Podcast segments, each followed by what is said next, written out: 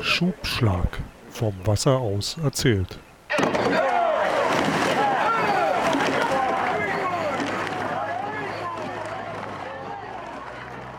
Herzlich willkommen zu einer neuen Folge vom Schubschlag, dem Podcast übers Rudern und vor allem über Geschichten, die der Rudersport äh, schreibt und geschrieben hat.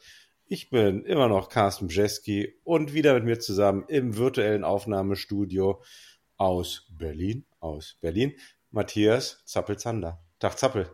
Ja, hallo Carsten. Hallo liebe Zuhörer. Und ich grüße mal auf alle Straßen dieser Welt, weil ich habe jetzt gestern von mehreren Leuten gehört, dass sie uns eigentlich immer nur im Auto hören.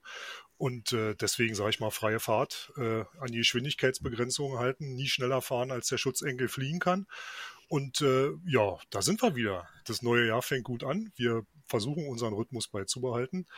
Äh, wir sind nicht im Trainingslager wie manch andere. Äh, wir sind auch nicht eingeschneit worden, wobei es hier teilweise zumindest in Berlin und im, Umland schon ein bisschen glatt geworden ist, weil es alles ein bisschen festgetreten und festgefahren ist. Aber es sollen ja Frühlingstemperaturen kommen. Und mit den Frühlingstemperaturen wird es ja vielleicht auch mal wieder eisfrei. Das ähm, der eine oder andere alte Herrenruderer auch mal wieder aufs Wasser gehen kann und nicht äh, auf dem Steg steht und äh, denkt, ich kann nicht aufs Eis und ich kann auch nicht aufs Wasser, ist blöd.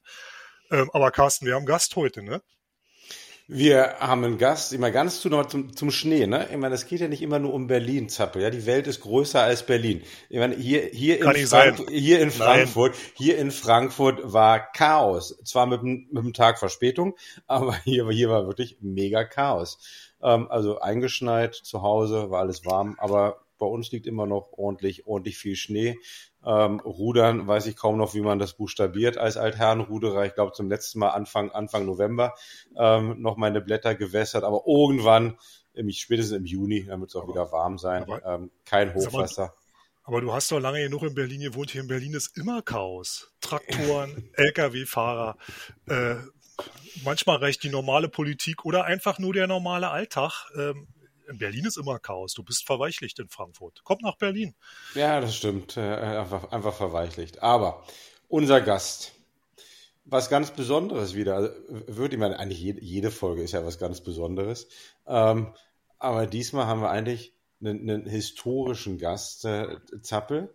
Ähm, ja, wie wollen wir ihn beschreiben? Ist es der, der, der, der Urvater der Rennboote?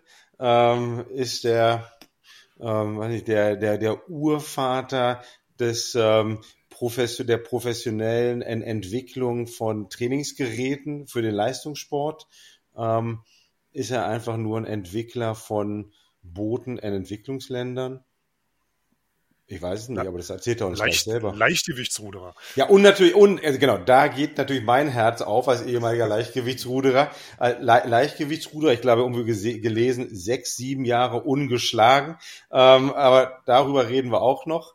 Äh, ist mir eine große Ehre, dass wir heute Klaus Filter bei uns begrüßen dürfen. Hallo Klaus. Hallo. Hallo Carsten. Hallo Zappel. Klaus, ähm, also mit dir werden wir wahrscheinlich stundenlang reden. Wir gucken, dass äh, also ich, man kann auch wirklich eine, eine, lange Fahrt heute machen im Auto, wenn man uns zuhört.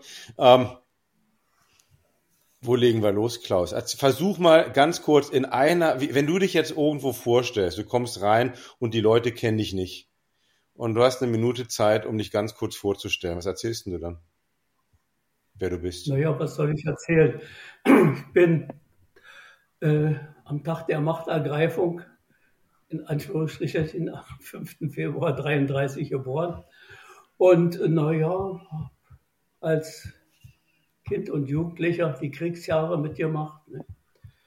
Bin 1945 äh, dem Tod von der Schippe gehüpft sozusagen. Ich sollte eingezogen werden zur Adolf-Hitler-Schule im Februar 1945 sechs meiner Klassenkameraden sind dahin und sind alle sechs umgekommen in der Armee Wenk in Halbe Wendisch Buchholz. Wenn das ein Begriff ist, das war eine Armee aus Kindern und Rentnern, die den Ring um Berlin sprengen sollte. Ja. Aber glücklicherweise hat mein Vater, der damals noch Soldat war und der im Februar 45 wusste, wo der Karren hinläuft, das verhindert, indem er nicht seine Einwilligung gegeben hat. Und das ging dann noch so einfach? Oder da kam nicht die, kamen sie sich nicht holen dann? Bitte? Sie kamen dich dann nicht doch holen, also einfach nur nicht Einwilligung geben hat gereicht. Nein, nein, also das, die Bürokratie hat noch klappt, geklappt. Nicht beide Eltern mussten einwilligen. Okay. Ja, in dem Dorf, in dem wir damals evakuiert waren, im, im Sudetenland, da waren sie alle empört, dass dieser Rabenvater seinem Kind die Zukunft sozusagen verbaut mit seiner Nicht-Einwilligung. Die Sudetendeutschen waren alle äh, ganz, ganz starke Nationalsozialisten. Nicht? Da gab es keinen, der da irgendwie, äh, als es hieß, unser liebster Führer ist beim Kampf um Berlin gefallen, trugen die Leute alle schwarze Trauerkleidung. Also das war die politische Situation. Nun gut, wir haben das überstanden. Wir sind dann von dort nach Berlin gelaufen, weil es keine Verkehrsmittel gab. Wir wurden als Erste, als es tschechisch wurde, ausgewiesen mit einer Handtasche und sind auch irgendwann in Berlin angekommen. Ja, ja und dann die Kriegsjahre jeder, der sie mitgemacht hat, der weiß, das war mehr oder weniger, äh, man musste durchkommen, nicht? irgendwie, und hat es auch geschafft. Und als es einigermaßen normal wurde, sagte ein äh, Klassenkamerad dem Gymnasium in Köpenick, wo ich war, du, mein Papa, der fängt wieder zu rudern an. Der, er ist da im kleinen Ruderverein in Ransdorf und äh, hast du nicht Lust mitzukommen? Na ja, warum nicht? Mein Freund, Klasse Tiefer und ich, wir sind damit hingegangen und waren dann im Frühjahr 46 das erste Mal in einem Bootshaus. Ich meine, wir hatten vorher schon Wassererfahrungen. Nicht? Wir sind schon auf der Spree und Dame rumgeschippert mit äh, in Verpflegungsbomben. Das waren diese Blechbomben, mit denen Verpflegung abgeworfen wurde. Die waren mit einem Scharnier, das haben wir auseinander gemeißelt und in der einen Hälfte, eine Hälfte haben wir dann als Paddelboot benutzt und haben damit so die nähere Umgebung erkundet. Gut, man musste bloß aufpassen, dass, dass man, der Freibord war nicht sehr hoch. Wenn irgendwie Motorbootwellen kamen, musste man sehr aufpassen. Wenn sie voll liefen, sanken die ab, die waren ja aus Metall. Gut, aber das waren unsere Vorerfahrungen mit dem Wasser. Nicht, wir kamen dahin. Ja, waren noch zwei Jungs, die wir nicht kannten. Ein Vierer. Dann wurde Rudern gelernt. Nicht?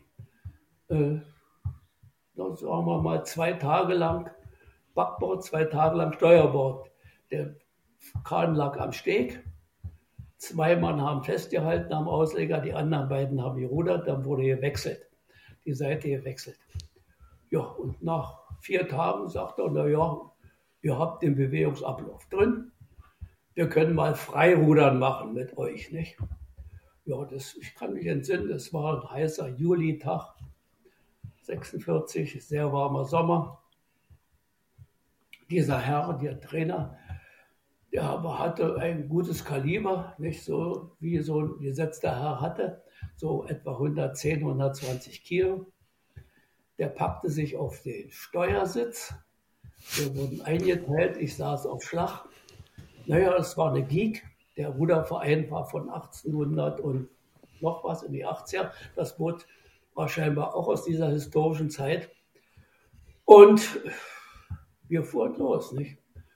Und unsere Übungsstrecke war einmal rund um die Müggelberge von Ransdorf aus. Köpnick, Dahme, Langer See und Großner Kanal und dann Ransdorf wieder. Das waren so 30 Kilometer. Gut, ich hatte Schwierigkeiten, weil mein Ausleger lag sehr tief wegen der 120 Kilo auf dem Steuersitz. Ich habe bei jedem Schlag den Knüppel immer über die Oberschenkel schleifen lassen müssen, aber irgendwie sind wir durchgekommen ein Anhalten, Stopp gab es nicht.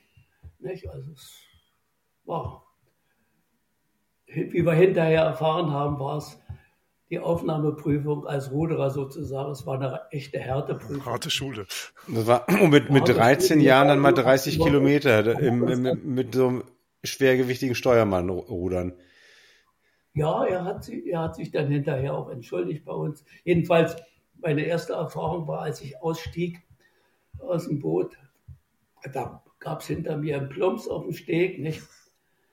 Da fiel der Rollsitz der sozusagen blutverkrustet an meiner Hose hing, der fiel runter. Habe ich sein eigenes Gewicht auf dem Steg.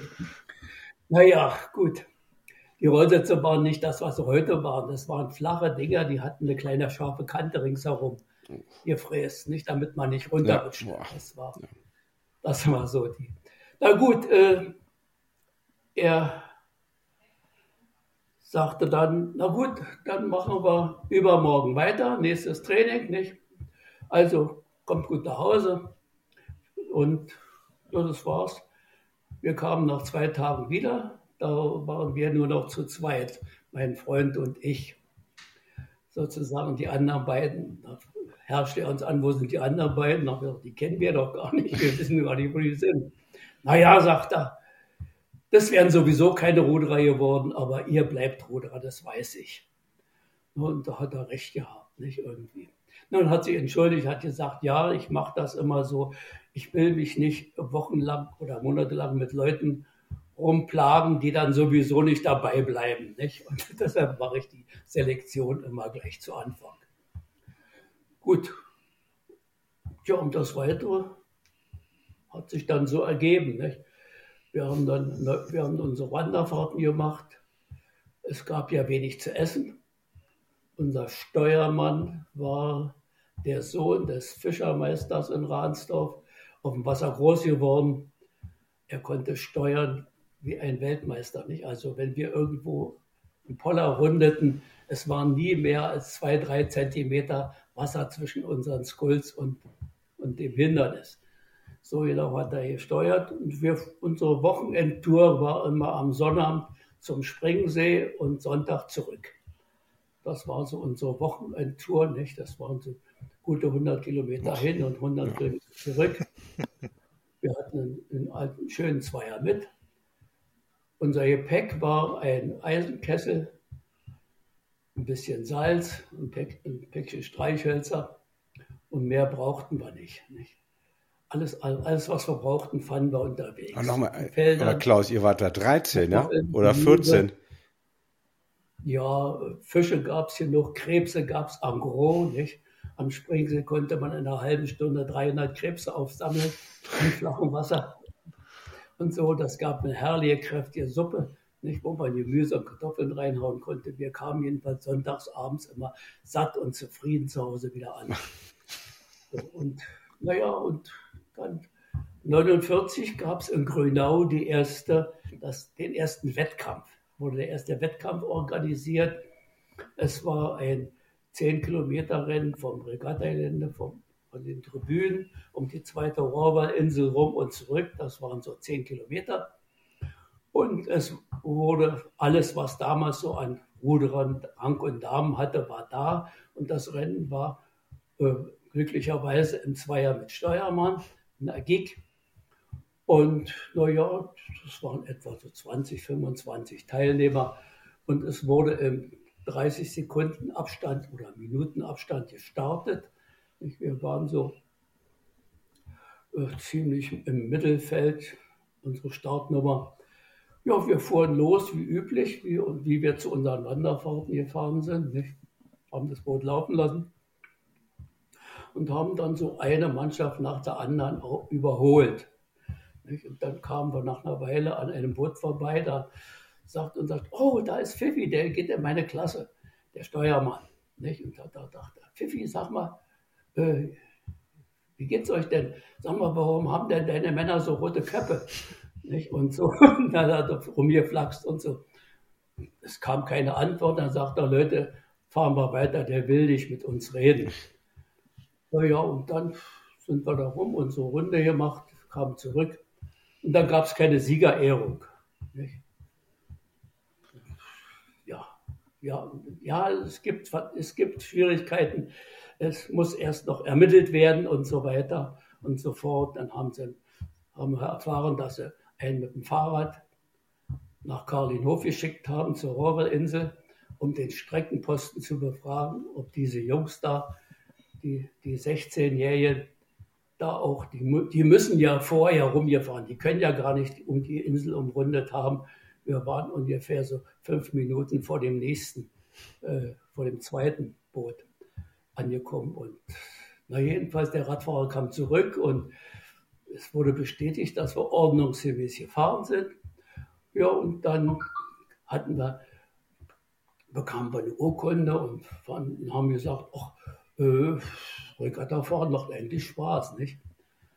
Naja, und dann haben wir das nachher weitergemacht und ich glaube 52 so kam ich dann zum Sportclub, da wurden die Sportclubs. Wann seid ihr denn zum ersten Mal ins Rennboot gestiegen dann? Weil wir reden ja immer noch über Gigboote. Gig 2 ja mit?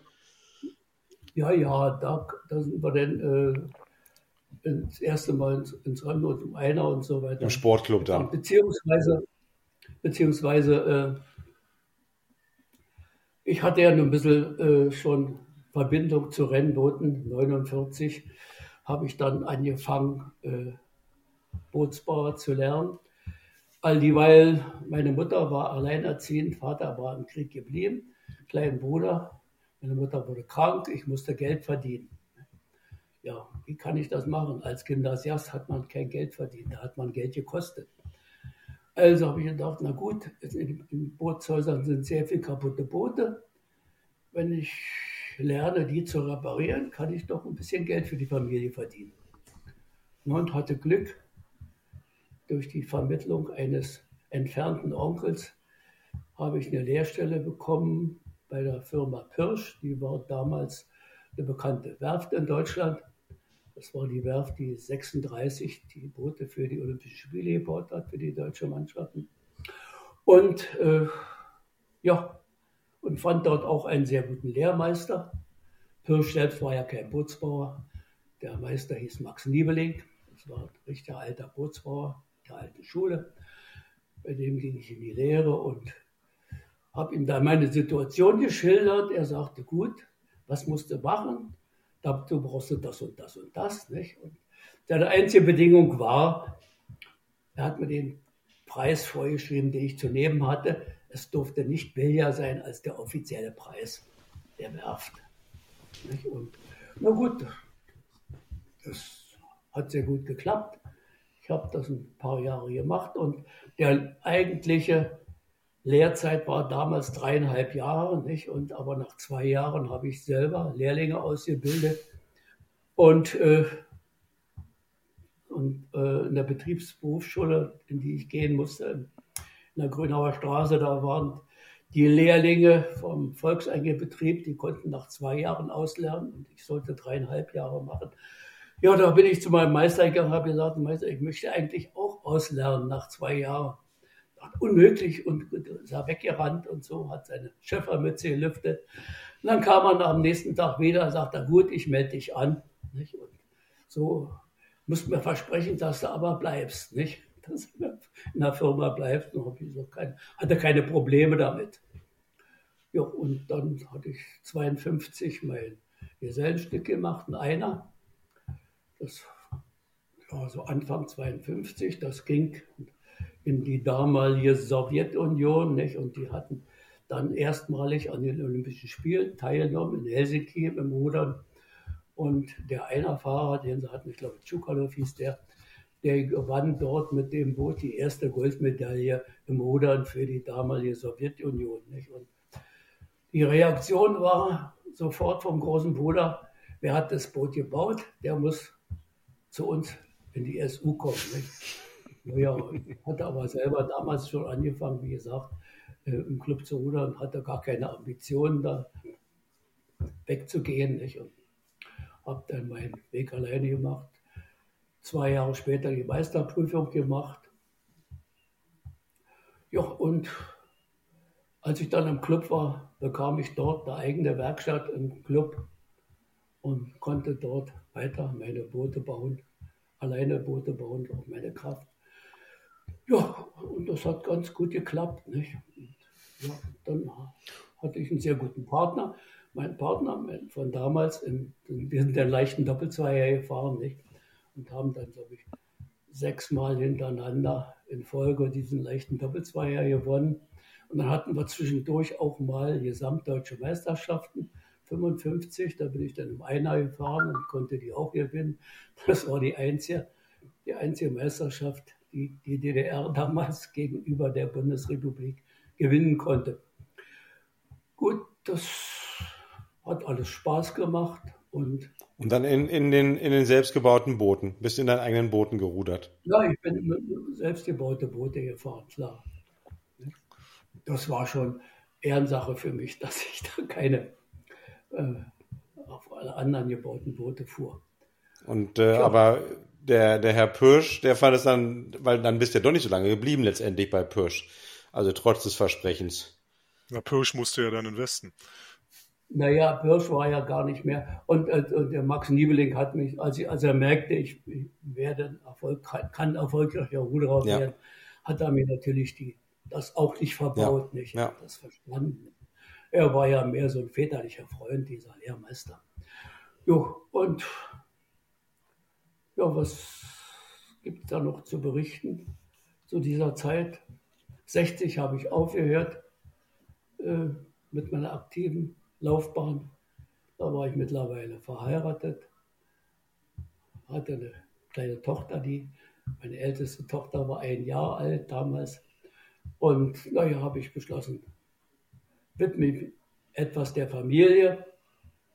Und äh, dann gab es auch vom Verband her äh, die Frage, was machen wir mit dem Material, nicht international passiert da was, entwicklungsmäßig und so weiter. Und dann gab es auch Initiativen innerhalb des Verbandes, zum Beispiel der Trainer in der DFK, Jörg Weißig, der hatte mit seiner Truppe da irgendwie und hatte Verbindungen zum damaligen Flugzeugwerk in Dresden. Das war ein sehr gutes Flugzeugwerk. Professor Bader hat das aufgebaut, ein Raketenspezialist aus der vorigen Zeit. Die hatten ein sehr gutes Mittelstreckenverkehrsflugzeug gebaut. Das war damals das Beste in der Welt. Das durfte nicht sein. Aber das ist nicht, das ist später Historie. Da gibt es eine, eine, eine Fernsehdokumentation drüber, über dieses Flugzeugbau. Die Dokumentation ging natürlich zum großen Bruder. Und, äh, aber 60 äh, hatten wir doch die Möglichkeit zu arbeiten, weil die hatten eine Abteilung, die sich mit der Kunststoffverarbeitung beschäftigte, mit dem Sandwichbau und äh, unglücklicherweise hat dieser Trainer, der Leipziger Trainer, hat in Westberlin ein Bootsriss gekauft von einem Westberliner äh, Konstrukteur und der hat ihm ein, 12, ein Riss für einen zwölf Meter langen Achter verkauft. Und die haben da enthusiastisch, haben sie in Leipzig da den Kern gebaut, die Jungs, und haben den dann mit einem großen Turmdrehkran aus dem Innenhof der, der FK hieven müssen, weil der nirgendwo rauskam, sonst aus, aus der Werkstatt. Der wurde nach Dresden gebracht, da haben sie auch eine Negativform gebaut und dann, oh weia, äh, jetzt haben wir 12 Meter Achter, wie kriegen wir da acht Leute rein? Und einen Steuermann. Das war das große Problem. Ja, und dann haben sie mich, dann kam es auf mich. Ja, Klaus, kannst du uns nicht mal helfen? Kannst du nicht mal nach Dresden kommen und da mit, mitmachen? Haben sie mir das Projekt erklärt. Habe gesagt, naja, mal sehen, was man machen kann. Habe ich ausgemessen. Und das Einzige, was möglich war, dass man die Ruderplätze versetzt gebaut hat. Das heißt also, den Fußraum des Vordermannes neben die Rollbahn des Davorsitzenden, weil das Boot war relativ breit, der Platz war dafür da. Ja, es schwamm auch oft äh, und so weiter. Es ging auch und es lief auch bei leichten Schlägen sehr gut. Aber so wie es dann auf Renntempo kam, es waren ja immer nur, nur wenige Zentimeter zwischen dem Innennebel und dem Rücken des Vordermannes. Nicht so wieder mal eine kleine Unregelmäßigkeit. Gab es dann fürchterliche Aufschreie, nicht? dann in die Wirbelsäule. Also, also praktisch war es unmöglich, aber rein technologisch haben wir, hier, haben wir gelernt, Sandwich-Bauweise. Wir haben die erste Tonne aus einer Versuchsproduktion von Leuna verarbeitet, erste Tonne Epoxidharz. Und äh, aus der Zeit habe ich noch ein kleines Andenken bekommen, mitbekommen, weil dieser Harz war auf, der Härter war auf Säurebasis, nicht? Und uns, wir haben in der Baracke dort gearbeitet, ohne jede Lüftung und so. Und, und ja, war ja neu, hat Spaß gemacht. Aber wie gesagt, durch die Säuredämpfe sind meine Bronchien kaputt gegangen. Nicht? Bin dann später 30 Jahre lang auf Bronchitis behandelt worden und erst 90 nach der Wende, als ich das erste Mal eine CT hatte, wurde festgestellt, dass meine Bronchien zerfressen sind. Ektasen nennt sich das. Deshalb hatte ich immer diese Fieberschübe und vereiterten Auswurf. Gut, aber das nur nebenbei. Äh, ich habe damit zu leben gelernt. Und äh, dann im Frühjahr 61. Ja, Klaus, weil, also vor, vor 60. Wo kamen denn dann die Boote? Ja. Die Boote, die du selber gebaut hast, dann im Sportclub noch? Das waren alles nur Einer und Zweier oder hast du auch Vierer gebaut ja, schon? Nur, nur, kleine Boote. Die, naja, es gab dann mittlerweile schon äh, die Yachtwerft Berlin, nicht? VW. Und die haben auch schon Rennboote gebaut. Nicht? Wie gesagt, die Firma Pirsch, die wurde 1959 oder 60 aufgegeben, weil der Meister Niebeling starb. Und 61 kam sowieso die Mauer. Ja. Da war für den Besitzer der Zugang auch verwehrt.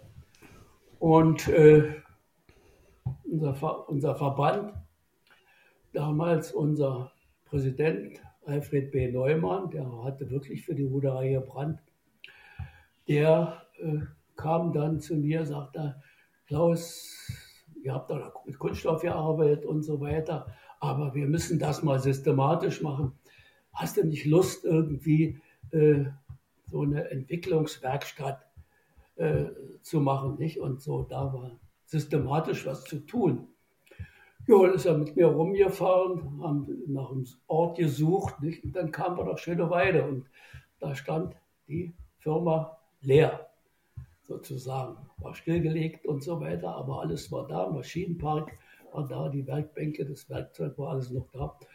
Und ich sagte, naja, klar, ist doch, hier kenne ich mich aus, hier kenne ich jeden Winkel, hier können wir anfangen.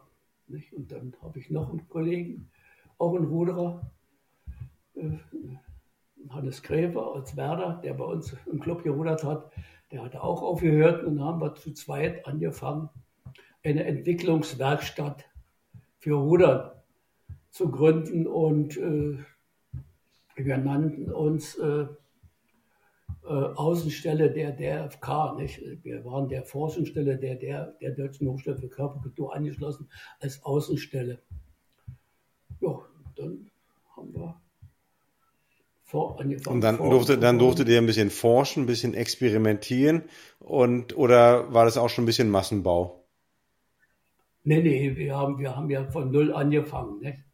Wir haben von null angefangen. Und, und für mich gab es auch einen Einschnitt im Leben. Ich hatte ja während meiner aktiven Zeit, wie alle äh, aktiven, erfolgreichen Sportler, ein Studium als Diplom-Sportlehrer an der DFK gemacht, im Fernstudium. Mhm. Und äh, hatte da schon meine zweite Lehrerprüfung und so und war dann schon ziemlich weit. Aber das, als ich mich nun auf diese Bootsentwicklung, für die Bootsentwicklung entschlossen hatte, war das natürlich äh, sozusagen keine Option. Bin ich hingefahren, habe dann meine Studienunterlagen äh, eingeladen. Ich hatte damals ein Motorrad, eine kleine RT bin nach Leipzig gejockelt, habe meine Studienunterlagen eingepackt, bin von Leipzig nach Rostock durchgefahren, habe mich dort angemeldet für Schiffbau, für das Schiffbaustudium.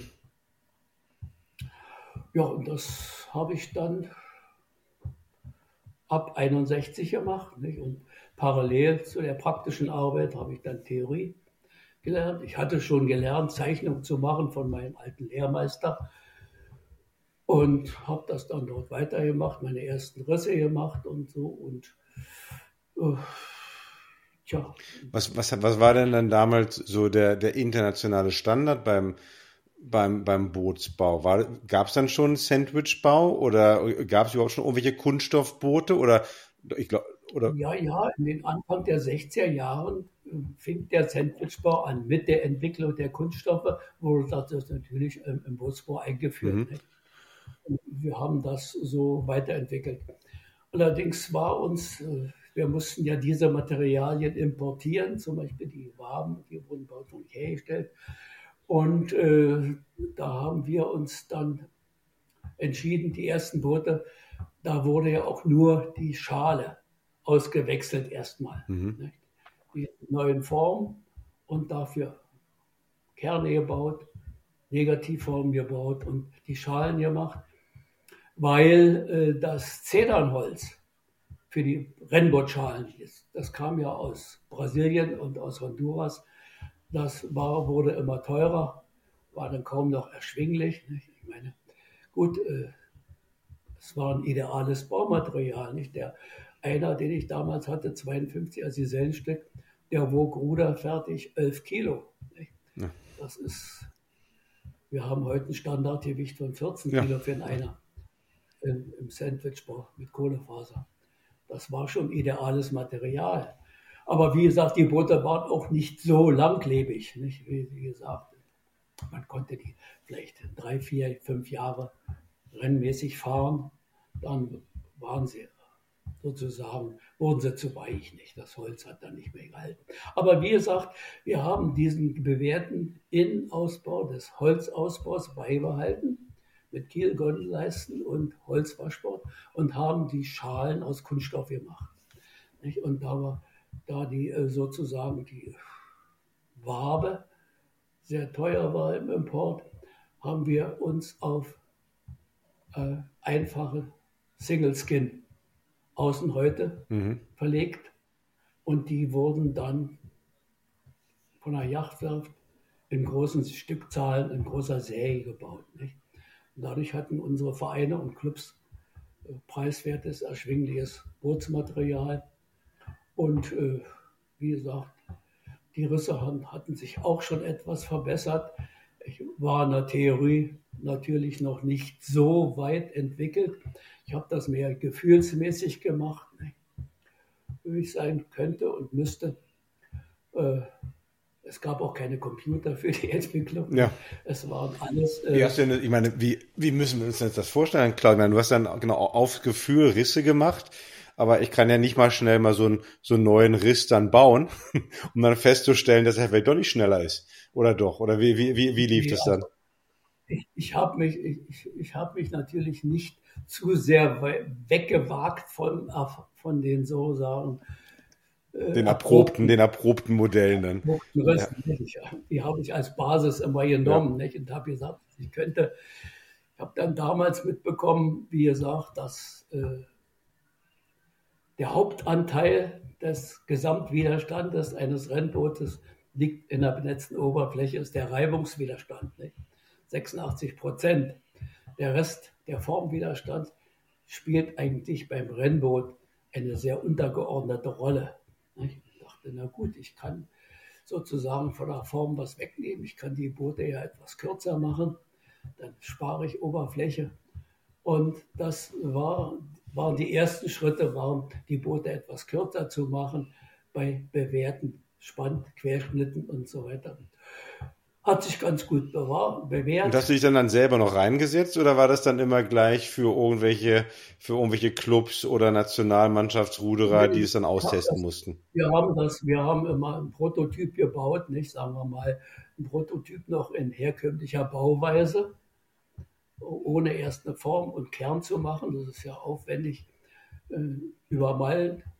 Äh, übermalen, Massivholzboot, das wurde ausprobiert und wenn es für gut und besser befunden wurde, dann wurde der Kern okay. gebaut und dann wurde mhm. der gebaut. Und dann ging es auch gleich in die Säge, in die Yachtwerft. Das war dann eine sehr gute. Kooperation. Ich brauchte mich um den Innenausbau nicht mehr zu kümmern, um den ganzen Kram, konnte mich wirklich auf die Theorie konzentrieren. Ja, und im Laufe der Zeit, wir hatten eine sehr gute Zusammenarbeit im Verband, das muss ich sagen. Ich, äh, ich war im sozusagen im Forschungsteam des Verbandes mit allen Cheftrainern zusammen, mit unseren äh, Ärzten und so weiter. Wir hatten da eine sehr gute Kooperation. Und äh, dann durch mein, angeregt durch mein Studium, durch meine Studienergebnisse bei der FK, äh, kam ich sehr schnell darauf, dass sozusagen ich kein Boot entwickeln kann, ohne die Mannschaft äh, in den Blick zu nehmen. Nicht? Die Rudertechnik. Mhm.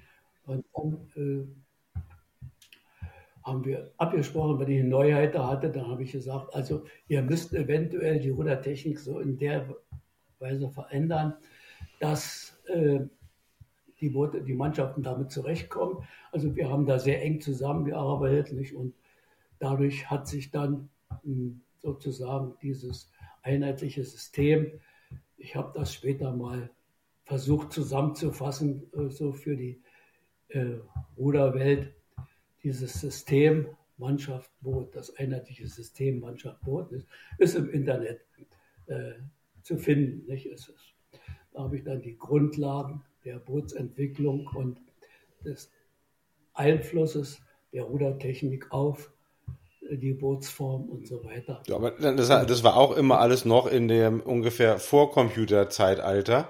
Das heißt, du hast da nur ge gerechnet und gezeichnet und skizziert und kamst dann darauf, wie, wie dann nun die beste Rudertechnik zum besten Bootsriss passt. Na ja, natürlich. Ich meine, äh, ich meine, wir konnten alle Berechnungen, die heute der Computer macht, die haben wir auch schon vor Genau, genau. Ja. Also wir hatten ja unsere, wir hatten ja schon unsere wir haben ja die, äh, so sagen wir, die Entwicklung, die Bootsentwicklung nicht erfinden müssen. Die gab es ja nicht. Es gab ja, es gab die, es gab die Straggewichte, die Strahlatten. Es gab, es gab die, die Simpson-Regel, mit der man alle Inhalte und Volumina berechnen konnte. Numerisch, nicht Step by Step. Gut, ich habe damals drei, vier Wochen gebraucht, um, sagen wir mal, ein äh, Linienriss durchzurechnen. Nicht? Das geht heute mit Mausklick. Ja. mit, dem, mit, dem Entwicklungsprogramm Rhino zum Beispiel, was wir nutzen. Ist ein amerikanisches. Aber wie gesagt, es hat geklappt und es war. Aber hast du, hast du auch dann, ich meine, dann die Ruderfrequenz. Ich, ich denke gerade selber dran, glaube ich, das erste Mal, dass ich na, als Wessi nach der Wende dann in einem äh, damals dann ro roten Boot mal gerudert bin, in einem, in einem Zweier ohne, ähm, haben wir, na, wir haben uns da extrem schwierig mitgetan und merkten dann, dass das Boot eigentlich erst anfing zu laufen ab Frequenz 30. Ähm, und dann auf einmal ganz andere, ganz andere Sachen machte. Also hast, hast du auch bei, bei diesen Berechnungen, also auch jetzt ne, in, in Zusammenarbeit mit den Trainern, ich meine, hast du dann eigentlich dann damit doch auch Einfluss genommen auf nicht nur die optimale Rudertechnik, auch noch eigentlich die optimale Renntaktik. Also fahre ich, ne? Irgendwie fährt ein Thomas Lange, keine Ahnung, sein einer mit 30 oder mit 36. Ähm, hast du da auch noch eigentlich deine Finger mit dem Spiel gehabt? Dann? Ja, ich habe hab von unserem guten Ruderer natürlich sehr viel Feedback bekommen. Ja. Und so weiter. Und ich war ja auch immer bei der Mannschaft dabei. Ich habe die Mannschaft betreut bei allen äh, internationalen Wettkämpfen Meisterschaften, Olympischen Spielen. Nicht? Ich war ja immer dabei, immer am Mann.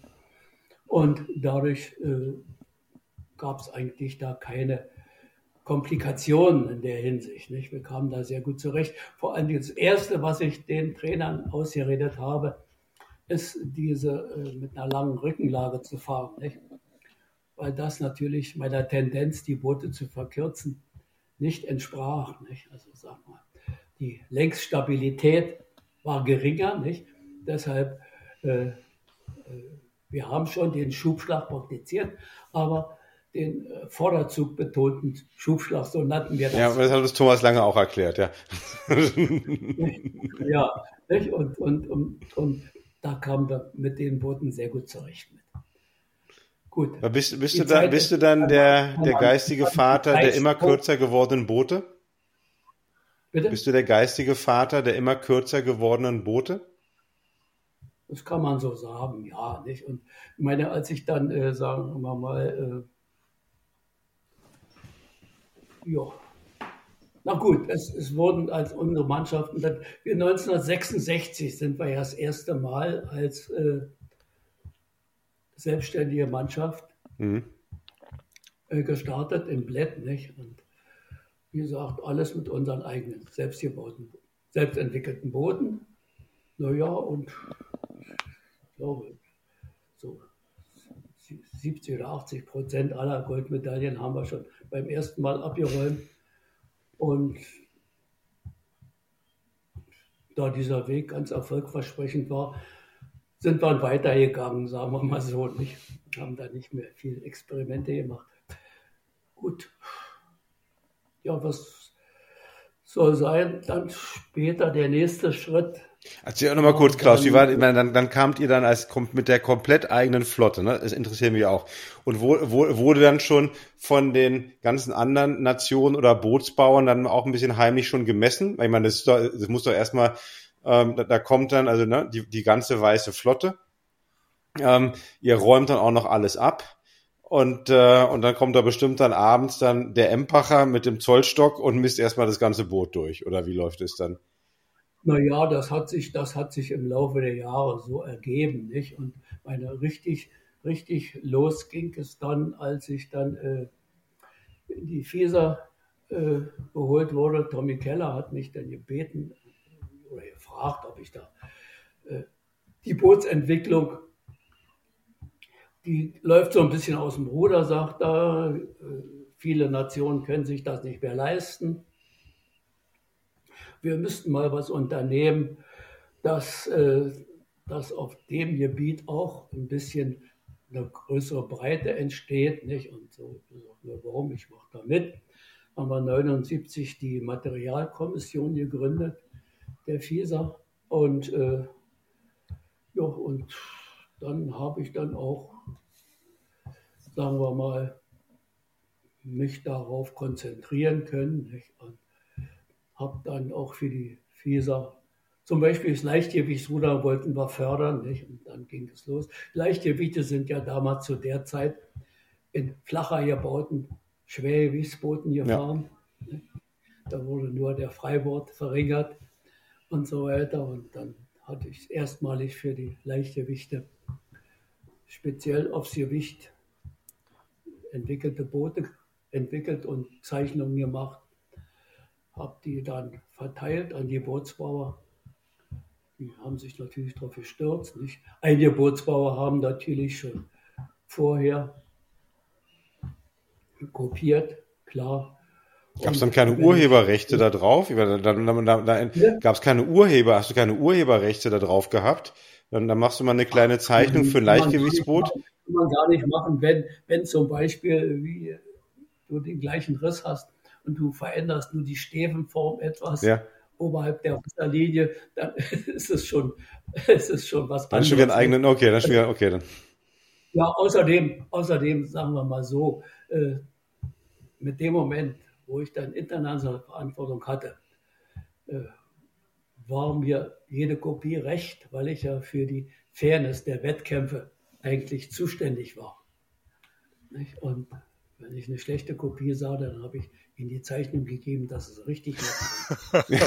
aber du wolltest, aber du Na wolltest ja, auch noch, dass die DDR-Flotte ganz ja. weit vorne wegrudert, oder? Die, die war sowieso so gut, da konnte man den Rest auch ein bisschen Entwicklungshilfe geben. Natürlich, natürlich. Naja, ich meine, ich muss den, wir müssen den Hintergrund sehen dieser ganzen Entwicklungsarbeit äh, in der FISA. Die FISA stand vom IOC unter Druck mit der Reduzierung der Quote bei Olympia. Rudern ist nicht universell genug. Ja. Hat zu wenig Nationen neben an den Ruderwettkämpfen teil. Nicht? Also Rudern hat zu, war die drittstärkste Sportart äh, hinter Leichtathletik und Schwimmen. Von, von, von der Anzahl der Athleten. Nicht? Also das war zu viel für die Anzahl der Nationen und sollte reduziert werden. Nicht? Und dann ging es natürlich los, was machen wir? Wie kriegen wir mehr Nationen rein in die, in, in, ins Boot?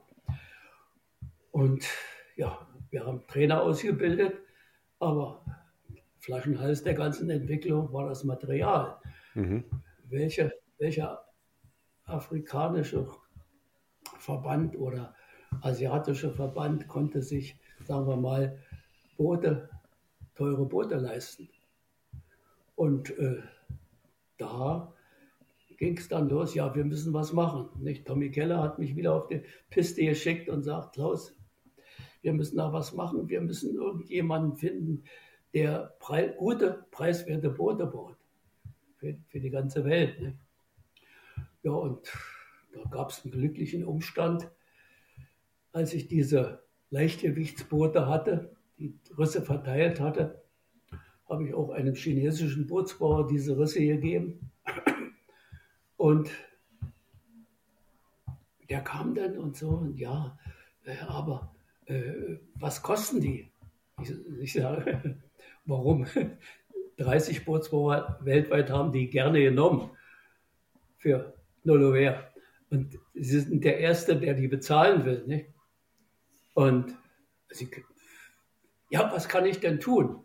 Da fiel mir das Entwicklungsprogramm ein. Und ich sagte, na ja, habe ihm das erklärt mit den Entwicklungsländern und so, dass ich da rumfahre in ganz Europa, Boote einsammle, alte, die in Lehrgängen repariere. Ich hatte manchmal auf meinem Grundstück hier in Ransdorf 30, 40 äh, Boote liegen, die repariert waren. Und immer wenn Container voll war, dann wurde, hat mir die FISA gesagt, wo der hingehen soll. Nicht? Entweder nach Mittelamerika, Asien, Pakistan, Indien oder Nordafrika, Zentralafrika. Also es wurde schon so gesteuert. Und der Container ging hin und wenn der Container da war, bin ich hinterher geflogen und habe dort die Leute eingewiesen, wie sie die Boote benutzen können, wie sie sie reparieren können und wie sie pflegen. Und habe auch ein bisschen, da ich ja schon fast meine Trainerprüfung hatte, konnte ich auch Mannschaften trainieren. Ne? Ein lustiges Beispiel war, wir waren mal in Kenia. Das war in den äh, 80er Jahren, ja, und da war ein sehr talentierter Eilerfahrer, mit dem haben wir gearbeitet, hat auch ein Boot gekriegt und das war der erste, der hat sich dann in, in Afrika für die Olympischen Spiele qualifiziert und war Teilnehmer, Olympiateilnehmer dann in, in dem folgenden Jahr. Das sind so kleine Erfolgserlebnisse gewesen, dass es nicht ganz umsonst war, was wir gemacht haben. Tja, was wäre dazu zu sagen?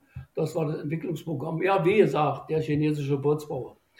Ja, äh, naja, sagt er, ich habe da Boote, die ich nicht so ganz verkaufen kann, die so kleine Mängel haben, aber für das Programm ja, gerne. Nicht?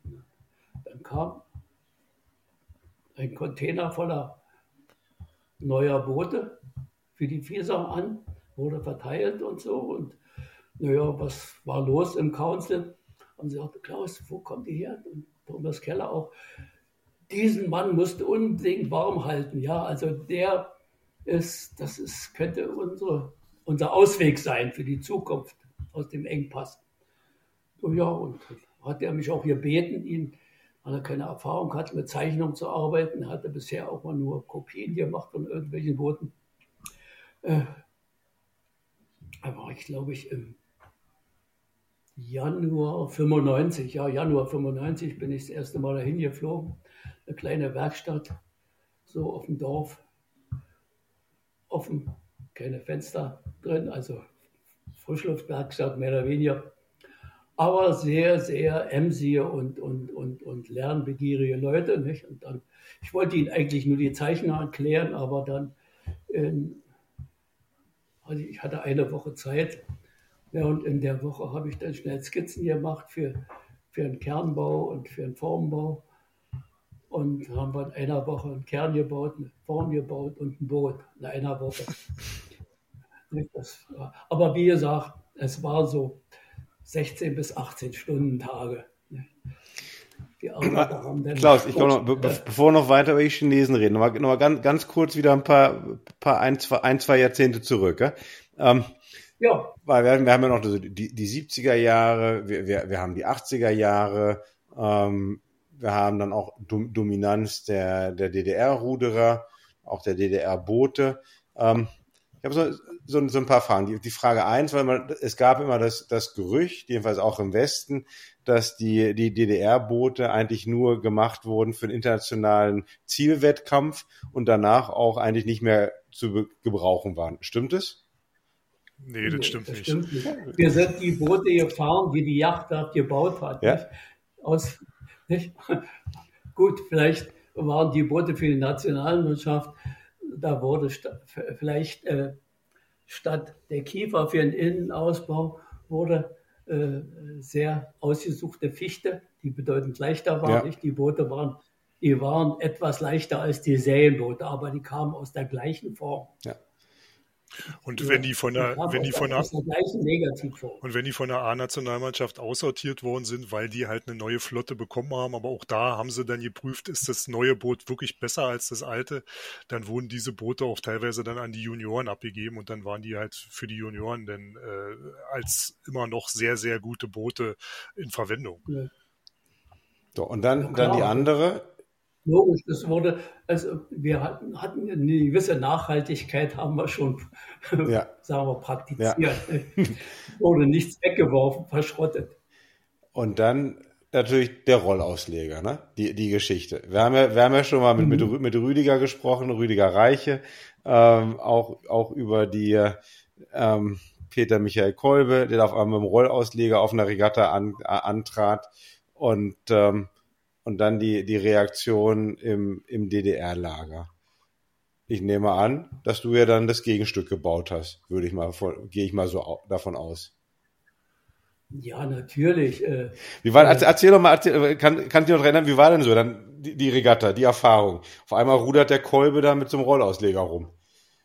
Ja, und äh, gewann auch sehr sicher, nicht? Ich, und, und so weiter. Ich glaube, das war Anfang der 80er Jahre. Zappel weiß alles auswendig. Und Zappel, in welchem Jahr war das? Das weißt du doch. Oh ja. Das war, das war glaube ich, 81 war das. Ja, irgendwie sowas, ne? Genau. 81, nicht? Und so, und die waren auch und so, naja, da müssen wir reagieren, nicht? Und dann kriegte ich den Auftrag. Aber was, denk, was denkt denn der, Ingen, der Ingenieur Klaus Filter, bevor du reagierst? Da, ich meine, da musst du, sowas hast du doch bisher noch nicht gesehen. Also du siehst dann auf, auf, auf, du bist doch wahrscheinlich auch dann da gewesen, auf der Regatta, und dann siehst du den Kerl damit rumrudern. Äh, da, da muss doch das, das Ingenieurgehirn irgendwie ja, denken. Nee, nee. Also der Rollausleger war ja keine Erfindung der 80er Jahre, den gab es ja genau, schon. Ja, äh, ja.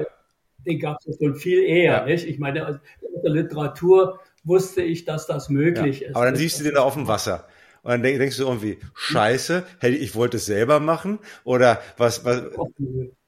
nö, nö, also eigentlich gar nicht. Ne? Ich meine, äh, wir waren da relativ möchte sagen, relativ cool in, in der Beziehung. Ja. Nicht? Wir haben uns da nicht emotional da nicht dran hochgezogen. Ich habe gesagt, na gut, wenn ich das mache, dann habe ich mich gesagt, mal kurz gerechnet. Ja. Nicht? Schwerpunktverschiebung, Schwerpunktverlagerung, Längsstabilität, was ist da möglich? Nicht?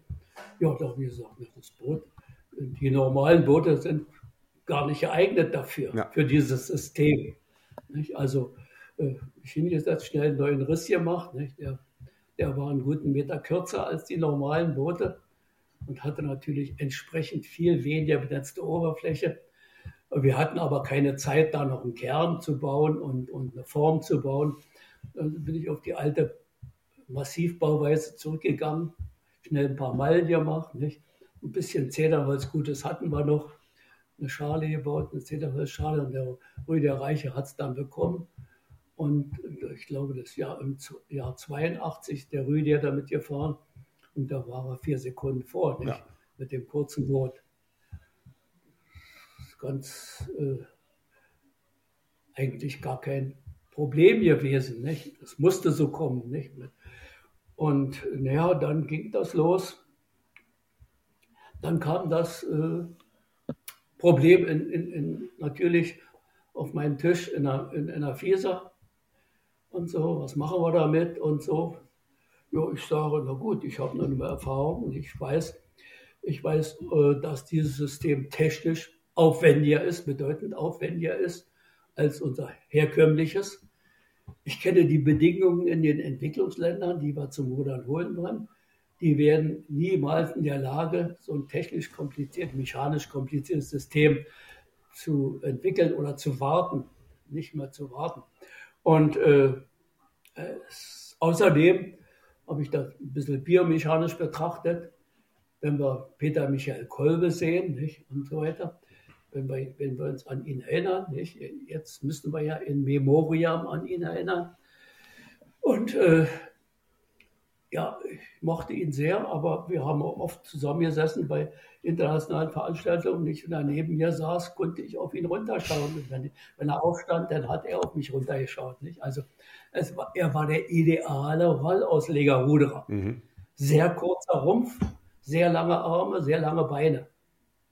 Nicht? Dadurch konnte er ein, ganz lässig den, den, den, den längeren Schlag fahren als jeder andere Rollausleger. Und speziell asiatische Leute mit ihren relativ kurzen Extremitäten und langen Oberkörpern hätten da nie eine Chance gehabt, in, in, diesem, in so einem Boot zu rudern, überhaupt erfolgreich zu sein. Das wäre unmöglich gewesen. Und, na gut, ich habe diese Argumente äh, dann im Council vorgetragen habe meine, hab meine Berechnung vorgetragen, nicht, was alles ist.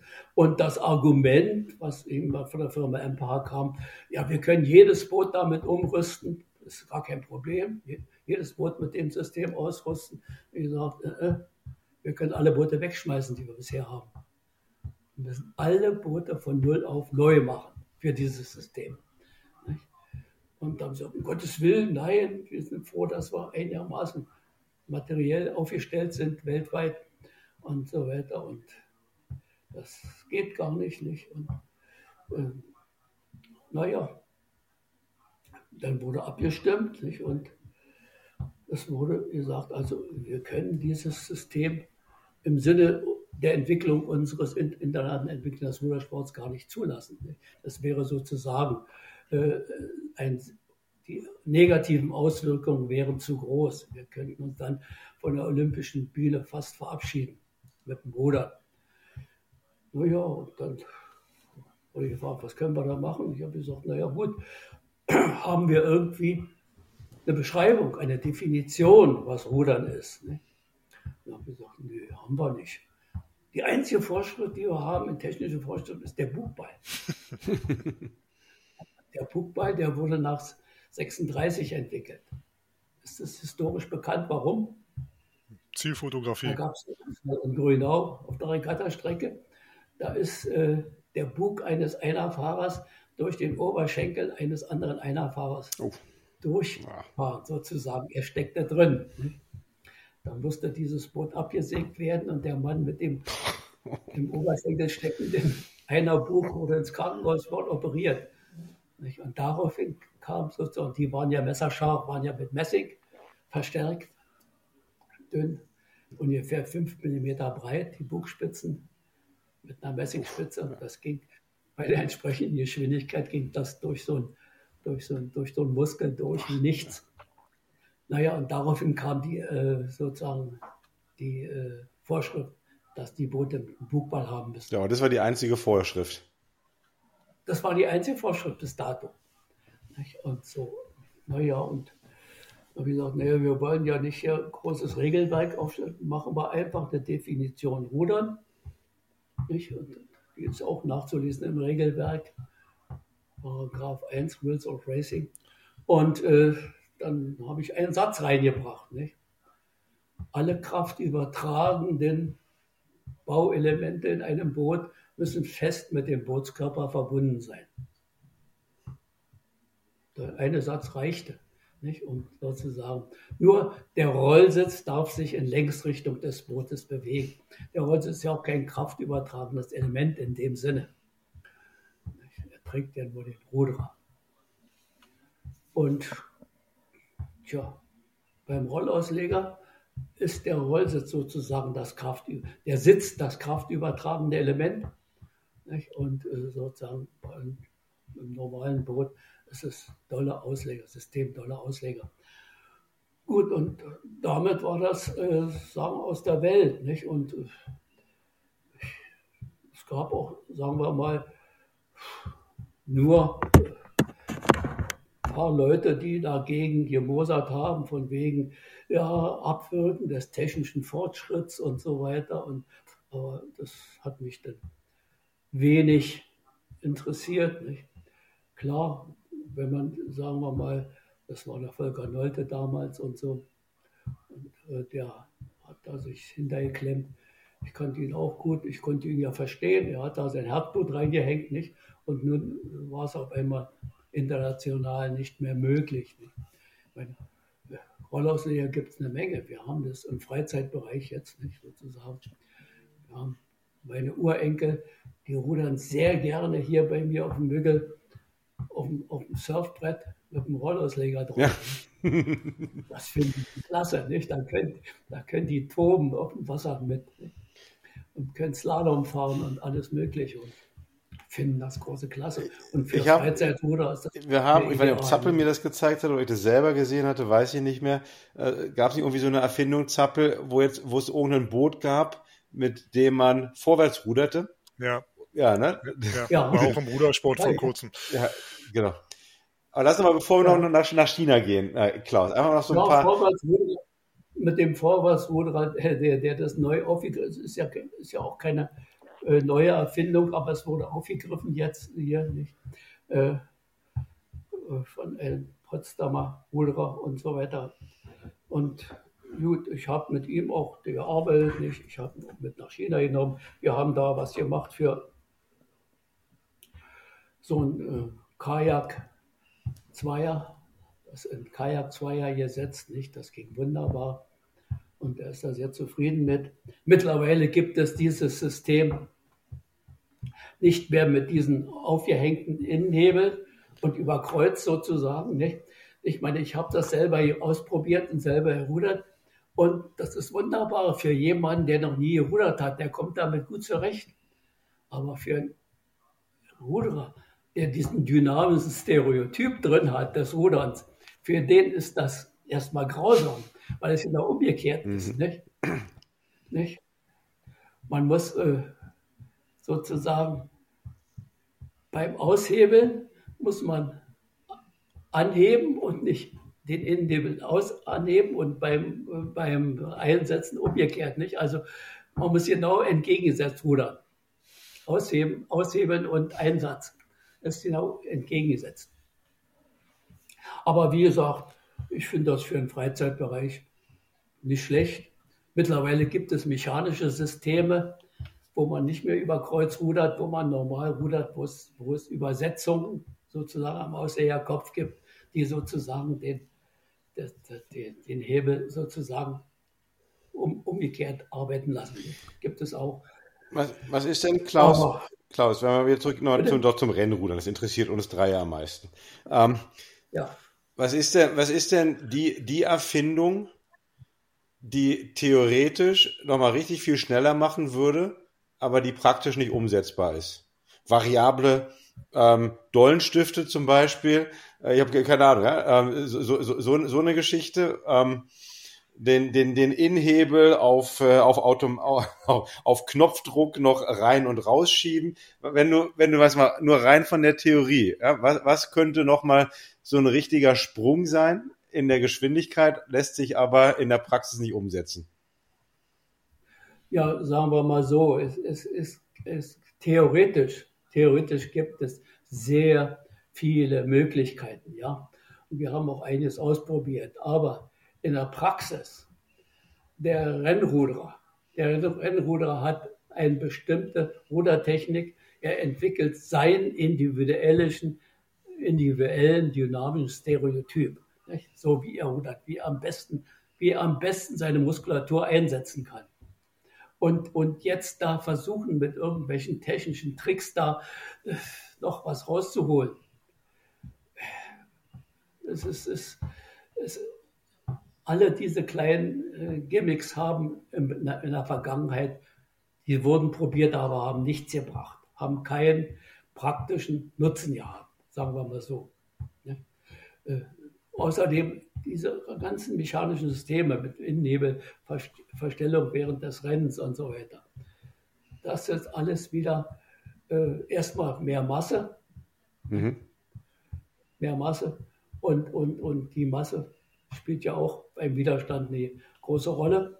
Nicht? Deshalb haben wir ja auch das Gewichtslimit eingeführt, weil theoretisch kann ich mit einem hohen Kostenaufwand, zum Beispiel wenn ich jetzt andere Materialien, statt der Hochmodul-Kohlefaser noch ein mhm. Höhermodulmaterial aus dem Weltraum, zum Beispiel das, so das Graphen einsetzen ja, und so, dann habe ich einen mehrfachen Preis nicht? und kann dass die Gesamtmasse des Bootes noch bei gleicher Festigkeit noch um einige Kilo absenken. Aber was bringt das unter dem Aspekt? Erstmal Chancengleichheit, Fairness und Kosten. Ne? Bringt gar nichts. Es ist, deshalb haben wir gesagt, wir setzen ein vernünftiges Limit, was, sagen wir mal, mit den normalen, mit den normalen, üblichen Technologien erreichbar ist und haben diese, es war ja die erste Regel, die wir der FISA eingeführt haben, die Boots, die Gewichtslimite. Masselimite für die Und, und, und bei, den, bei den Bootsrissen, ich meine, wir hatten ähm, mehr einen, einen V-förmigen Rumpf, wir hatten einen U-förmigen Rumpf, wir haben, äh, wir haben einen kürzere Rümpfe, ähm, wir haben andere Materialien, ne? wir haben jetzt mittlerweile viel ähm, Vollcarbon da auch. Ähm, ist, ist da alles ausprobiert, alles ausgereizt oder gibt es da doch noch irgendwie dieses Silver Bullet, ähm, die Wunderentwicklung? Gut, äh, du hast die Spannform erwähnt, nicht? die unterschiedlichen genau, Spannformen. Ja. Äh, die Spannform mit der geringsten letzten Oberfläche ist der Halbkreis. Ja. ja? Wenn, ich, wenn ich von der Kugel ausgehe, der Kugel, die Kugel ist ein Körper, ein Hohlkörper, der bei der geringsten Oberfläche das größte Volumen hat. Wenn ich eine Kugel halbiere, schneide sie in Scheiben und ziehe sie auseinander, dann habe ich theoretisch einen idealen Bootsriss. Mhm. Bei gegebener Verdrängung die geringste benutzte Oberfläche. Also, äh, und meine Risse von Anfang an, was ich da gemacht habe, ging immer, immer, immer versucht, mich dem Halbkreis so weit wie möglich anzunähern. Nicht? Das da gerade mal, und das war auch eine Frage des Trainings, nicht? was wir gemacht haben. Nicht? Das war deine Erfahrung, wo du sagtest, du bist erst mal in so einem Boot gefahren. Du konntest das nur bei höheren Schlagzahlen stabilisieren. Ja. Wenn, trainiert, wenn du es trainiert hättest, eine Weile, ein halbes Jahr, dann hättest du es auch bei niedriger Schlachtzahl mhm. stabil halten können. Mhm. Nicht? Nicht? Das, du so hast sozusagen aus der statischen Stabilität eine dynamische gemacht, indem du deine Körpermasse in Längsrichtung beschleunigt hast und damit hast du das System Mannschaft Boot dynamisch stabilisiert. Nicht? Man, ich habe das immer den Ruderern erklärt, wenn ihr ein Fahrrad habt, nicht? Eine Hand habt, ein, Fahrrad haltet es an den Achsen und ihr dreht das auf hohe Uhrzahlen und versucht das seitlich zu neigen, dann werdet ihr einen sehr großen Widerstand verspüren. Und das ist vergleichbar mit, mit der dynamischen Stabilität im Boot. Und da können wir jetzt einen Sprung in, in, in, in die, in ein paar Jahre weitermachen. Das war, als ich jetzt vor drei Jahren mitgekriegt habe, zwei, drei Jahren, dass die Rudertechnik sich generell international verändert hat, dass die Schlachtzahlen bedeutend mhm. höher wurden nicht? Und, und, und, und, und die Schlagfrequenz höher und, äh, und sozusagen Schläge kürzer, auch Schläge kürzer, konzentrierter, kürzer, konzentrierter Kernschlag mit hoher Frequenz. Da habe ich gesagt, na gut, dann kann ich reagieren dann habe ich auch dann, äh, sagen wir mal, meine bewährten Risse in dieser Richtung noch etwas optimiert. Nicht? Sagen wir mal, noch kürzer gemacht, noch äh, halbkreisförmiger gemacht und habe damit so etwa noch, sagen wir mal, anderthalb Prozent vom Reibungswiderstand runterholen können. Nicht? Also das sind, das sind dann irgendwie recht ausprobiert mit, mit Testmannschaften und so weiter, waren das so äh, zwei, zwei Längen vielleicht über, den, ja. über den 2000 Meter. Nicht? Dann, Aber, dann, kommen wir doch mal genau eigentlich zu der. eine Reaktion auf die Veränderung der Rudertechnik. Dann lass noch ganz kurz nochmal zurückkommen eigentlich auf das, ne, was du schon angefangen hattest, dann so Mitte der 90er Jahre, dieser Chinese, der dann mit den ganzen Booten kam, ähm, weil das war ja auch so ein bisschen der Anfang, dass du dann dich nach China orientiert hast, würde ich mal von ausgehen. Naja, sicherlich, sicherlich. Zu Anfang war es auf Druck von der FISA, nicht? Und nachher hat sich da, sagen wir mal, auch zwischen unseren Familien meine Familienangehörigen sind da mitgekommen, wenn ich längere Zeit da war nicht? und so weiter. Da hat sich dann ein, ein recht freundschaftliches, herzliches Verhältnis entwickelt. Nicht? Die Menschen sind sehr, sehr aufgeschlossen und liebenswert. Nicht? Die sind also überhaupt nicht, überhaupt nicht verbohrt oder so. Nicht? Das ist, und vor allen Dingen offen und ehrlich. Das, ist, das, war, das war ein Grund für mich, dass ich sagte, mit den Leuten kann ich arbeiten.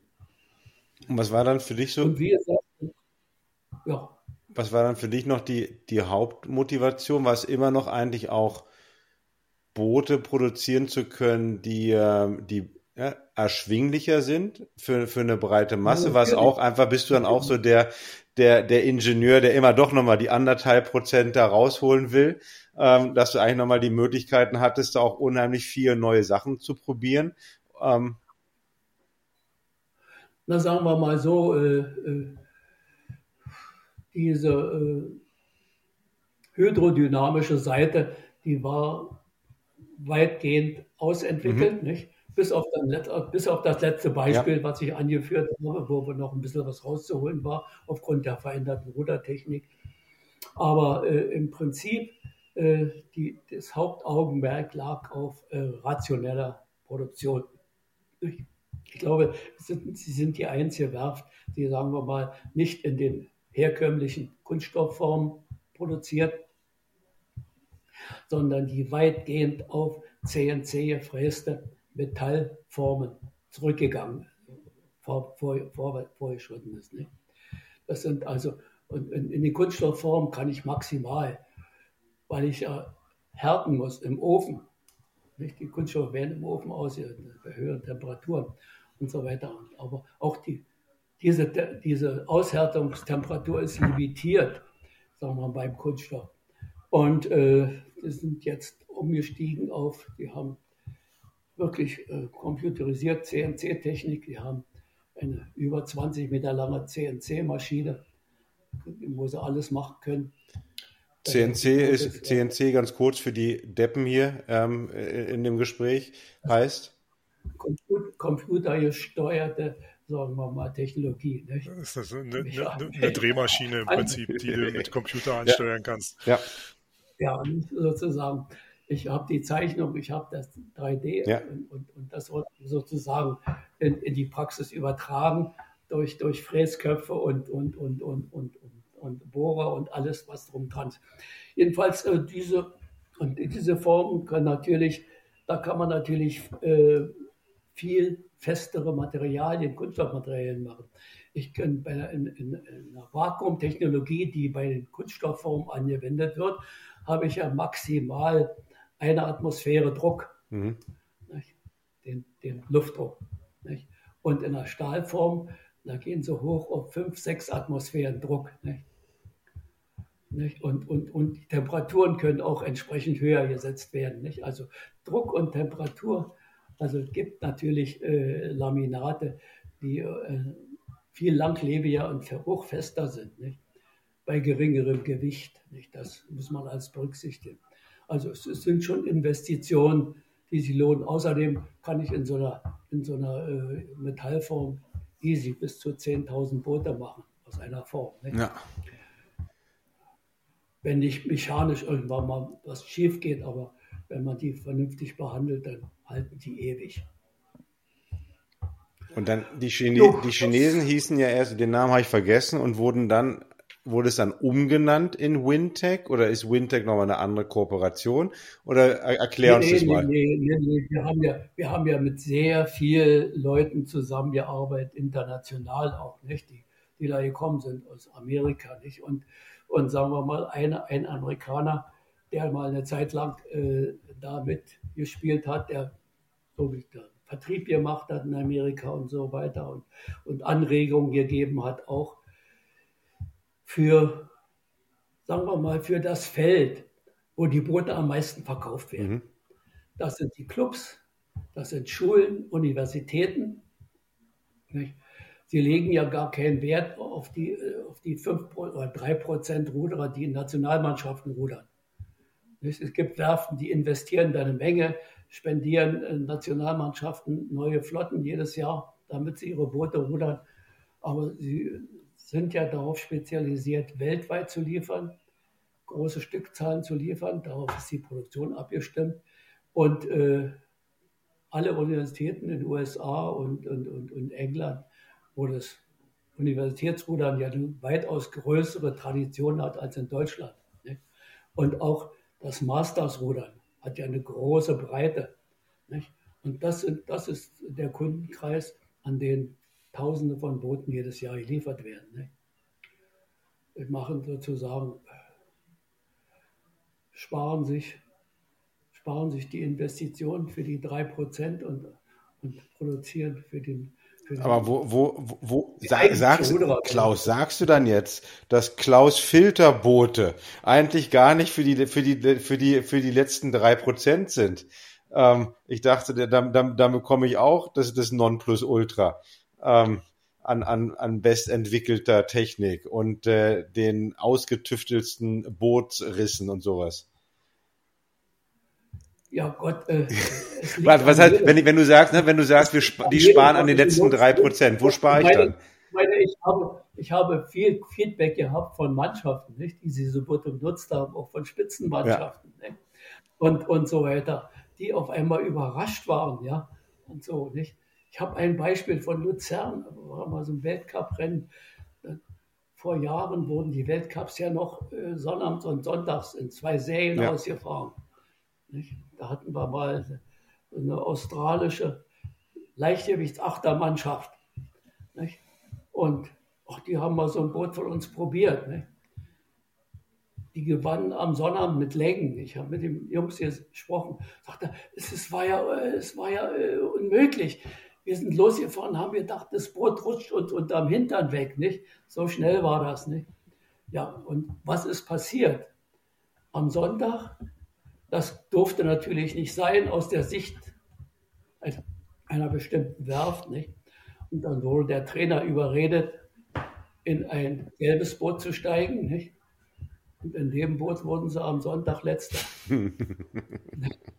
also, ich meine, das ist, das ist bloß, ein, bloß ein lustiges Beispiel, sagen wir mal, dass eine Mannschaft bloß, äh, sagen wir mal, äh, nur den Mut haben muss, in ein, in Anführungsstrichen, billigeres Boot zu steigen. Nicht?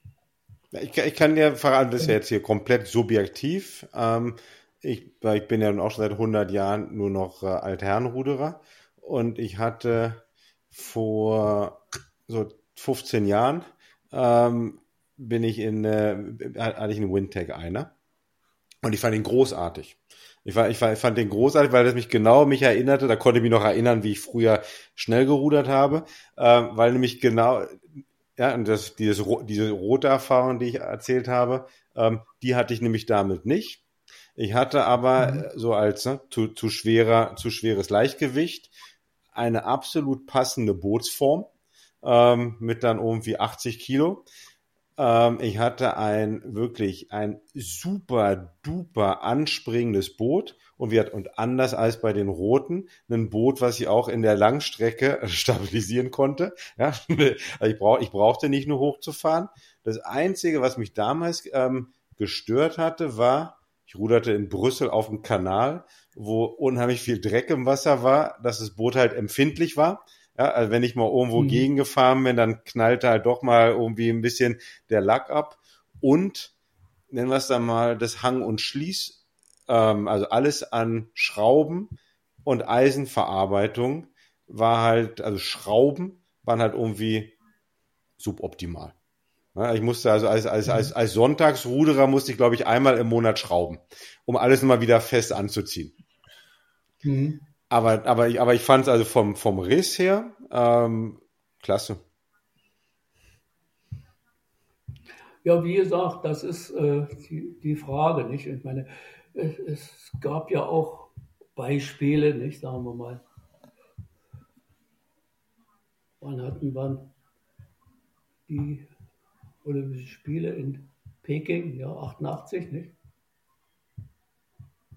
Ja, das, als wir die Olympischen Spiele hatten in China. Das war 2000. Und so. 2000 oder 2004? Was? Ja, Zappel, Peking. Äh, warte mal, Sydney war 2000, dann war Peking. 2004 dann. 2008, 2004? 2008 weil 2004 war Athen. War Athen, okay, 2008, ja. Ja, 2008, ja, 2008 war es was. ja, ein bisschen in Erinnerung kam. Nicht? Und wie gesagt, und da wurden, ja, sagen wir mal, die Boote, wir hatten damals äh, noch Verbindung zu unseren alten DDR-Trainer, nicht? Das war die Jutta Lau, die hat damals die Frauen Scholar trainiert, Doppelzweier und Vierer und so. Und die kriegten dann natürlich äh, die Olympiaflotte gestellt vom Verband. Nicht? Und, und, die Mädels sich reingesetzt haben, gesagt, nee, in, in, den Booten können wir kein Rennen gewinnen. Nicht? Wir wollen die Boote fahren, die wir gewöhnt sind. Ja. Die Boote von Klaus wollen wir fahren und so. Dann hat sich die Gutterlau durchgesetzt. Nicht? Und die, das waren ja auch schon Mannschaften, die ein bisschen älter waren. Aber die fuhren den Doppelzweier und den Vierer im Endlauf. Nicht? Und der Doppelzweier äh, ver, äh, verpasste die Goldmedaille. Das waren zwei relativ kleine Mädels gegen die äh, australischen Weltmeister mit einer Hundertstel Sekunde. Nicht? Haben, sie, haben sie die Goldmedaille verpasst. Und der Doppelvierer mit den alten Damen hat immerhin noch Bronze geholt. Nicht? Und ich glaube, das waren in dem Jahr die einzigen Olympiamedaillen des Deutschen Ruderverbandes. Nicht? Und dann gab es natürlich eine böse äh, Schlagzeile, hat sich ein Reporter ausgedacht, ja, die einzigen deutschen Rudermedaillen in Peking wurden in chinesischen Booten gewonnen. Das war, war irgendwie ein bisschen sarkastisch. Ich meine, Reporter sind so, die übertreiben gern. Ja. Klar. Aber wie gesagt, das ist, das hängt von den Leuten ab, die damit fahren wollen, nicht? Und die sollen ihre Entscheidung selber treffen. Und ich habe, bin zuversichtlich, dass, sagen wir mal, in, in, in Deutschland auch speziell in den Clubs und in Trainingszentren äh, die Kinder und Jugendlichen meistens mit diesen Booten fahren. Die mögen die Boote. Meine Urenkel fahren auch darin. Wir die setzen die Familienruder-Tradition fort. Die Enkel haben da ausgehakt. Meine Tochter war noch Junioren-Weltmeisterin, aber, aber sozusagen, aber die, die Enkel sind da nicht mehr, aber die Urenkel sind im Trainingszentrum in Schwedt an der Oder und sind da sehr begeistert und machen sich auch ganz gut. Ja, so. da, da bin ich ganz, ich bin ganz zuversichtlich, dass, sagen wir mal, wenn der Nachwuchs und so sich an die Boote gewöhnt, dass er dann auch die eventuell später mal weiter benutzt. Ja, nee, das, das, das kann ich mir vorstellen. Das, wir, wir, kommen, wir kommen so langsam zum Ende, weil wir natürlich doch viel, viel deiner Zeit schon strapaziert haben. Ich habe noch so, also Zappel habe schon auch noch ein paar Fragen, aber immer noch ein paar, paar, paar kurze.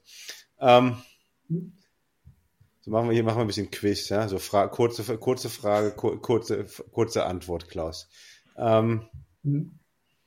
Vor allem so in den kleinen Booten, es gibt ja immer mehr auch kleine ähm, Werften, ja, nicht mehr nur die ganz großen, nicht mehr die Platzhirsche, ja. es gibt immer mehr auch, auch kleine. Ähm, schaust du dir überhaupt noch an, was andere machen?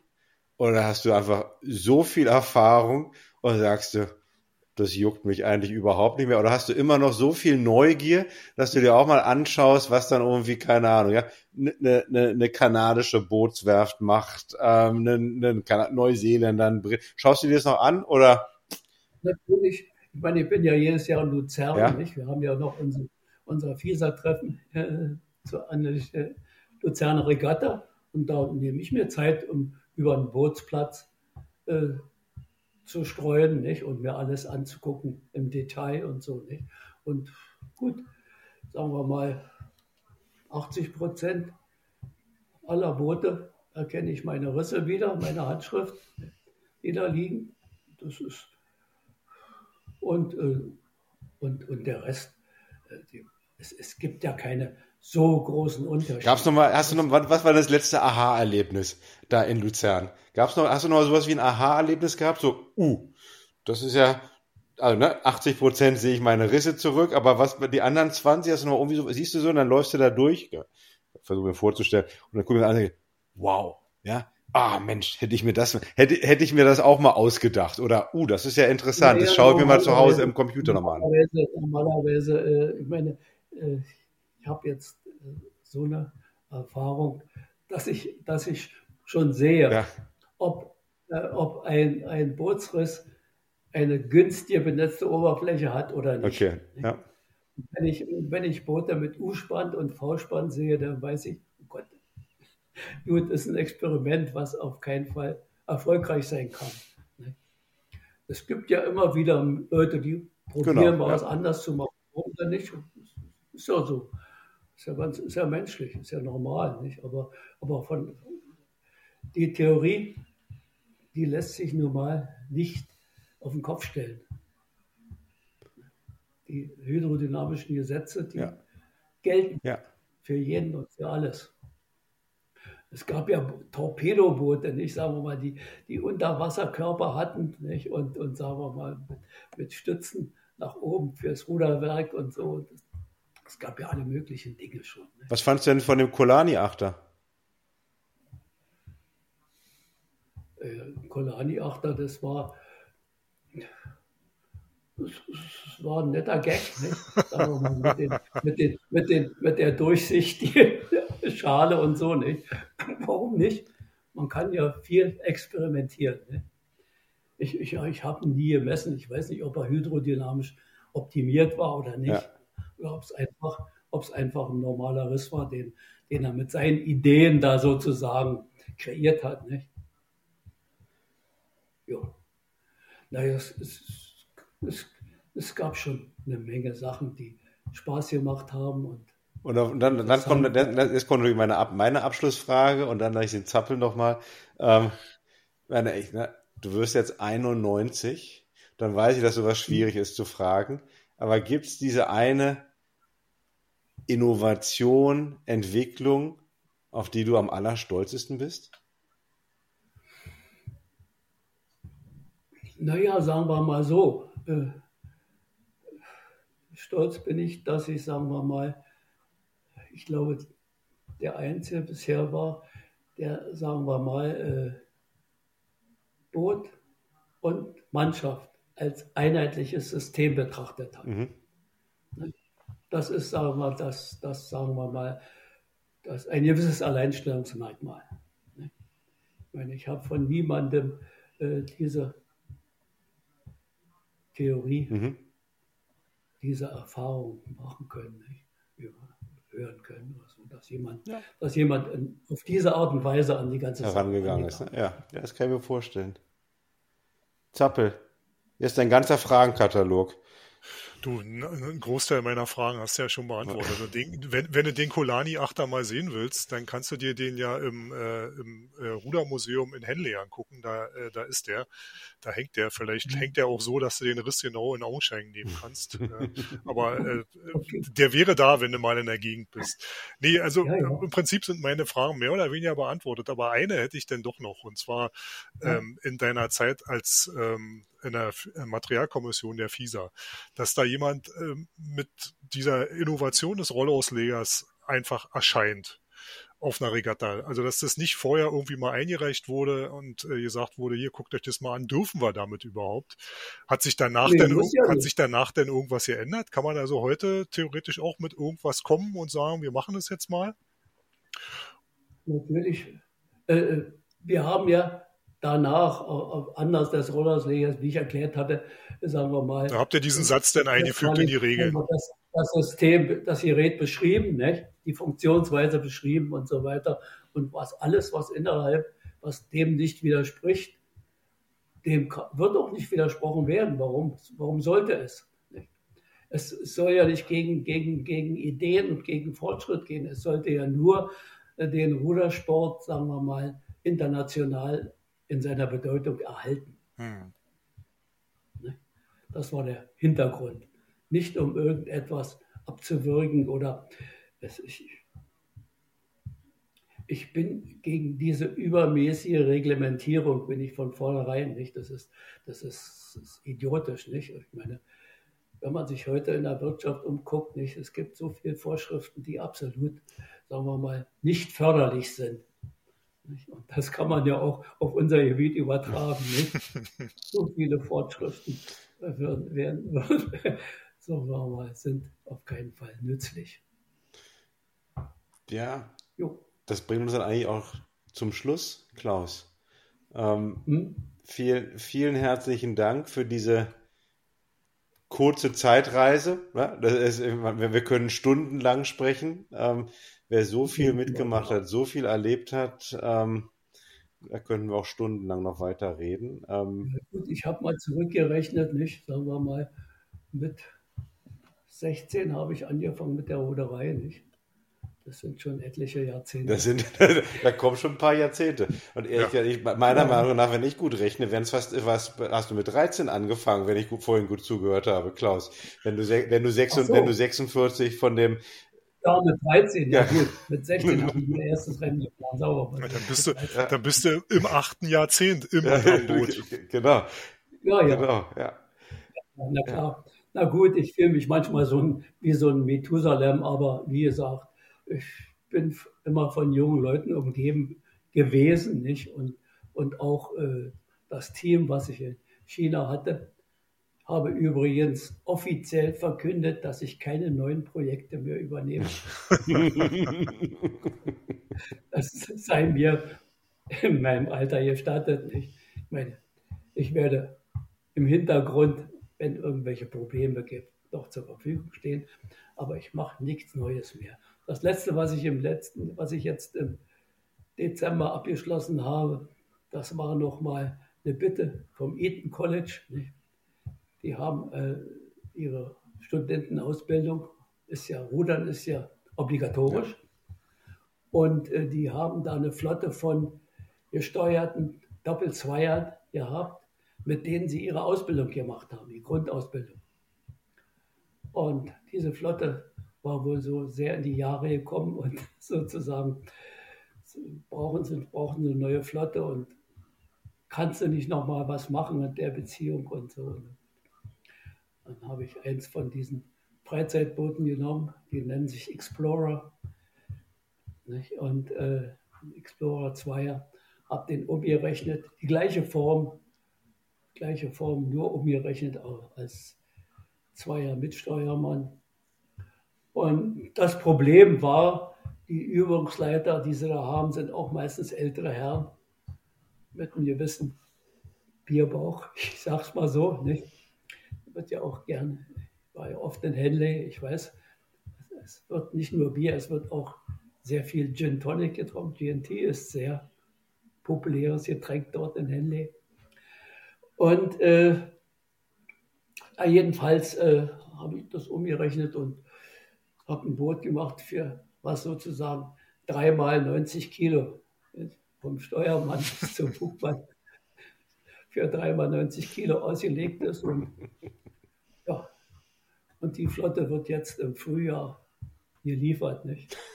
Da werden die ersten 30 Boote dieser Flotte geliefert und naja, und Gott, wenn es sich bewährt, ich weiß nicht, Schul- und Studentenrudern ist ja sicherlich äh, im Kommen, auch bei uns in Deutschland.